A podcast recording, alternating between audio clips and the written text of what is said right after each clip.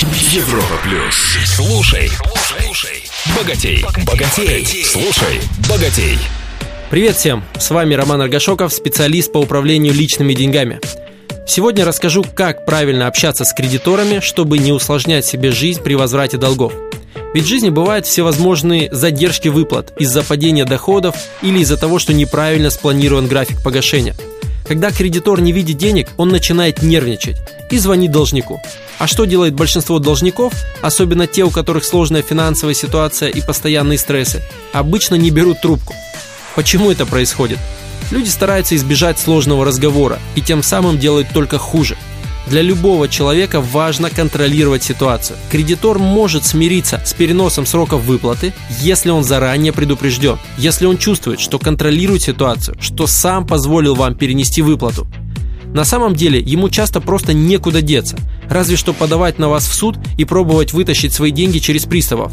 Но для доведения дела до суда нужно очень сильно разозлить кредитора. Важно продолжать вести диалог, быть на контакте, передоговариваться. Это работает не только с кредиторами физическими лицами, то есть обычными людьми, но и банками. Можно прийти в банк и написать заявление на пересмотр условий кредита. Важно прикрепить к такому заявлению документ, подтверждающий потерю или снижение дохода.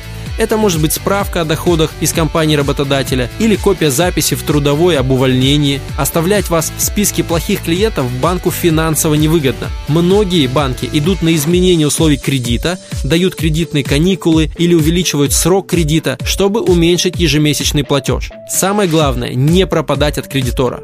Резюме.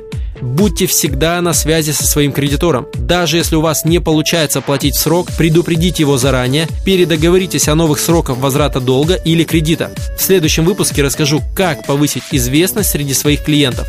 Наемным работникам это нужно, чтобы выбирать лучшего работодателя и не зависеть от него, а предпринимателям это нужно, чтобы зарабатывать достаточное количество денег. С вами был Роман Аргашоков. Желаю всем финансовой свободы.